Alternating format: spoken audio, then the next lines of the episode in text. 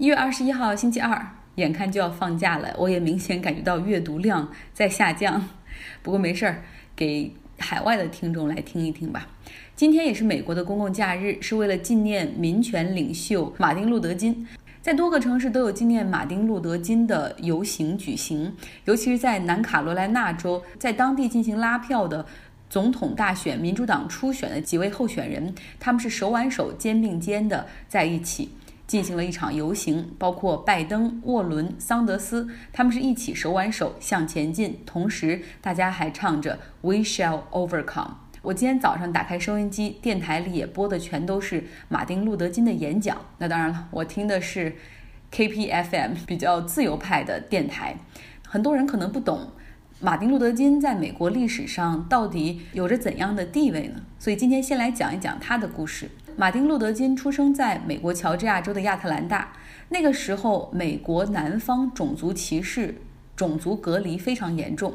他小的时候有一个白人男孩的朋友，但是因为种族隔离，两个人最终只能一个上黑人小学，一个上白人小学。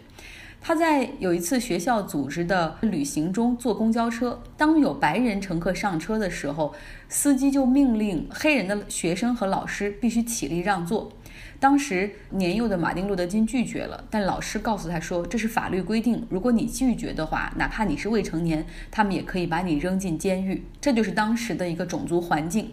马丁·路德·金学习成绩优秀，擅长演讲，受家庭影响，他进入神学院，未来希望能够当一名神职人员。不同于天主教、新教的神职人员是允许成家的。他在。波士顿大学获得了神学博士学位，所以现在后来大家经常能够听到别人称他为 Doctor King 金博士。学成之后，他回到美国南方工作，并且建立了南方基督教领袖会议 （SCLC）。这时呢，美国南方的种族矛盾也是进一步激化。像在阿拉巴马州的 Montgomery 时，有两位黑人女性先后因为拒绝在公交车上给白人让座被捕，其中一个。只是十五岁的未成年人，这就彻底激化了矛盾。当时，马丁·路德·金提出的是非暴力的进行抗议，领导黑人抵制公交车运动。而之后呢，他所领导的 SCLC 这个组织在阿拉巴马的伯明翰等地又组织学生进行抗议，全部都是非暴力的抗议活动。他们除了在街头抗议和静坐之外，还去一些拒绝为黑人提供服务的餐厅。那些年轻的学生勇敢地坐在里面，要求点菜，但之后遭遇的是白人顾客的殴打，然后还有人报警。这些黑人学生没有人还手，但最后依旧是被警察逮捕。面对街上抗议以及静坐的学生，警察则用高压水枪和警犬进行攻击，还拘捕和扣留。这时呢，甚至一些黑人的神职人员，有八名神职人员联名在报纸上批评马丁·路德·金，他们说。你又不是本地人，你这样去煽动学生抗议太过激了。没有什么比和平的社会环境对黑人来说更重要了。他们还说，美国的种族平权运动也在向前发展。你看，也有很多当地的议员在提一些相关的立法。这个时候，被关在伯明翰监狱里的马丁·路德·金，他写回复说，长久以来，黑人的权利一直被忽视。我们现在所制造出来所谓的压力，就是让这些问题不能再被拖延。黑人在这片土地上为了平等的权利，已经等待了三百四十年。在这期间，甚至非洲已经实现了民族独立，而在美国这个号称法治健全、权利平等的土地上，黑人的权利却一直被忽视。他说：“等待 （wait） 这个词儿在白人的字典里意味着 never。”如果有兴趣，大家想看这篇。很长的回信的人，可以在我的微信公众号下张奥同学留下电子邮箱。马丁·路德·金是一个非常擅长写作、演讲的人，他的一些演讲。和一些文章，直到现在读起来，你还能够体会到非常深远的社会含义。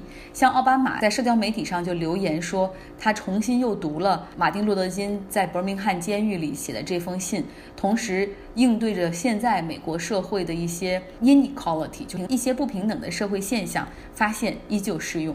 在五六十年代，黑人真的不能再等待了，因为在南方一些州里，他们的权利不仅完全被忽视，甚至有白人至上种族主义进行对他们进行暴力攻击，枪杀黑人领袖，甚至去炸这个黑人的教堂，而警察甚至懒得去管。不允许黑人乘坐跨州的巴士。当有民权运动的人士，黑人和白人一起去进行这个 bus tour，为黑人权利去呐喊，需要司法部长，也就是肯尼迪的弟弟罗伯特·肯尼迪亲自给这些南方的州的州长打电话说：“你们必须要派警力去保护这个 bus tour。如果你们不派警力的话，我们就要去。”派出联邦部队去保护，因为当时的种族暴力团体，他们真的会拦车，然后上车去殴打这些民权人士，甚至还有用炸弹去袭击的。所以，马丁·路德·金的文章和演讲，在那个时候鞭策了好多人，也让很多人觉醒。他也逐渐成为了美国民权运动的一面旗帜。种族权利从黑人到亚裔、拉丁裔，大家都起来去要求自己要平等。那么再到女性，再到 LGBTQ，所有被压制的群体和社区都受到了感召，加入到了这场六十年代浩浩荡荡的民权运动。之后，马丁·路德·金还发表了一系列反对越战的演讲。他是美国跨种族的民权英雄。King 这个姓在英文里的意思是国王的意思。所以后来，美国很多人甚至不管他叫 Doctor King，就直接管他叫 King，然后大家都认为他应该去选总统。那个时候，美国政府对马丁·路德·金是非常警惕的，像 FBI，他们长期秘密监视和监听，哪怕那个时候的政府是民主党，因为那个年代平权给穷人更多的支持，反越战会被理解为有社会主义倾向。到了一九六八年的时候，马丁·路德·金在孟菲斯被激进的白人种族主义者枪杀。到了一九八六年，那里根签署法律，将马丁·路德·金纪念日变成了美国的公共假期。在今天多个城市进行纪念马丁·路德·金的游行之外，像弗吉尼亚州，他们的街头有二点二万人，也很热闹。这些是枪支拥护者，他们走上街头也去抗议，要求保护他们的持枪权。还有专门从德克萨斯州、科罗拉多州前来支援的人。有一个人从德州开车过来，父子俩开了二十四小时的车，然后他们说一路上简直就是喝着红牛过来的。但是保护持枪权对于他们来说太重要了，他们不容错过。那么这些人在寒风中。到州议会之前去集会，然后总共是二点二万人，他们喊着这宪法第二修正案要保护持枪权，然后打着牌子上写着拿走它你试试，还有枪支能够救人命，还有更简单的写着这就是美国。看着这个抗议群体几乎是清一色的白人男性，所以有人说了，这简直就是一次新纳粹或者白人至上主义的集会。为什么要来抗议呢？因为在去年五月份的时候，弗吉尼亚州发生了枪击事件，有十二人中枪。这个州议会在中期选举之后，也是民主党占大多数，他们准备要出台一个持枪限制令。至于会怎么样限制，绝对不会像国内大家所想象的那种，就是取消你的持枪权。其实，在美国这种环境下，顶多是加强背景审查，或者限制不允许持枪去公共场所。即便是这样，爱枪的人也没办法接受。今天参加集会的二点二万人中有六千人是没有带着自己心爱的枪支，然后因为他们是要通过这个安检进到州议会的附近的那个区域进行抗议。那么，另外还有一点六万人，他们是带着自己的步枪、手枪、军事装备，甚至穿着迷彩服来抗议的。这就是美国在州和州之间、人和人之间，你可以看到截然不同的 ideology 想法、价值观。说说特斯拉吧，最近他们的成交量很活跃。之前也说过，他们去年夏天最低点到现在已经涨了百分之一百七十，仅从二零二零年的一月一号到现在就涨了百分之二十二。那现在投资者对于特斯拉的情绪也非常分化，一部分是继续看好，认为特斯拉以后能够涨到一千美元；那另一部分是。踏空的，然后也包括一些机构投资者，他们既然踏空，就是没买上这一波涨势，所以他们的对策就是来做空特斯拉，希望它下跌，然后抄底。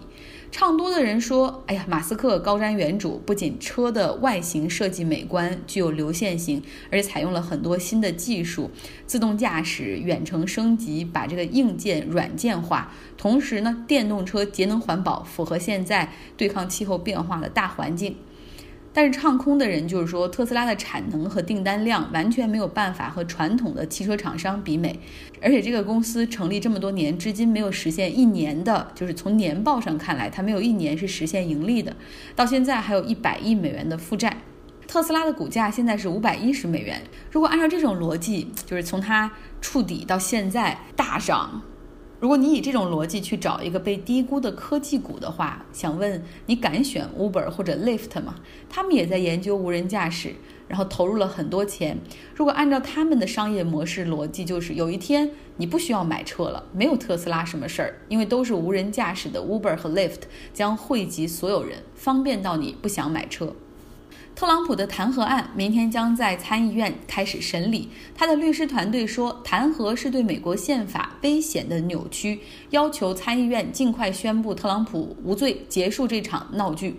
参议院的审理过程是这样的：要连续六天，每天举行六小时的听证会，流程是。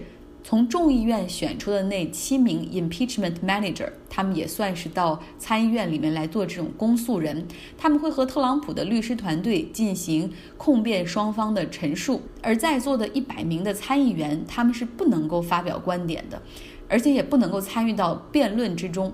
弹劾是非常严格和严肃的过程。那如果他们想提问题的话，则需要在纸条上写上自己的问题，之后交由主持人，也就是最高法院的最高大法官来陈述问题。这样的设计流程是希望参议员们能够认真的听这些证据，而不是想着自己怎么样去参与到这场辩论中来。最后来说说两个社会话题吧。这个北加州有一个著名的滑雪上帝叫 Tahoe。从旧金山开车大概三个小时就能到达。到了休息日和周末的时候，这里很热闹，但是滑雪的价格也很贵。我有一个法国同事从欧洲过来我们这边办公室办公两周，他周末去了 Tahoe，为了感受美国的滑雪场，他还特意从法国托运回来自己的滑雪的器具，这雪板、雪鞋。因为法国航空也比较好，允许乘客可以免费托运雪具。那他。去了 Tahoe 两天，回来的感觉就是贵。滑雪一天的通票是一百二十五美元，而在欧洲只需要三十五美元。所以在欧洲滑雪是一个平民运动，孩子们免费，学生可以半价，周末谁都可以带着鞋和板子就去滑雪。可是他说呢，在美国的这个滑雪场，一看就是富人才玩得起的运动。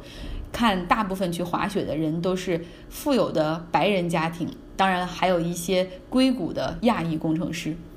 那美国的孩子们在寒假里干点什么呢？哦，当然现在的寒假都已经结束了，学校都已经开学了，补习功课是很少见的，有各种各样的冬令营、夏令营让大家来参与。然后这些有科技方面的，有演戏的、唱歌跳舞的，什么样都有。那么年纪再小一点的，有 Boy Scout 和 Girl Scout，就是童子军。男孩的童子军就是带着孩子们去露营，学习野外生存技能。嗯，大家还记得《飞屋巡游记》里面那个胖小孩吗？他们通常还有自己的 uniform 制服。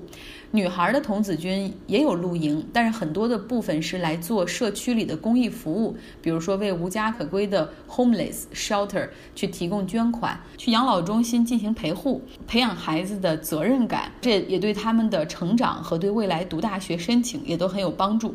但是这个 Girl Scout 女孩童子军的这个组织有很强大的副业。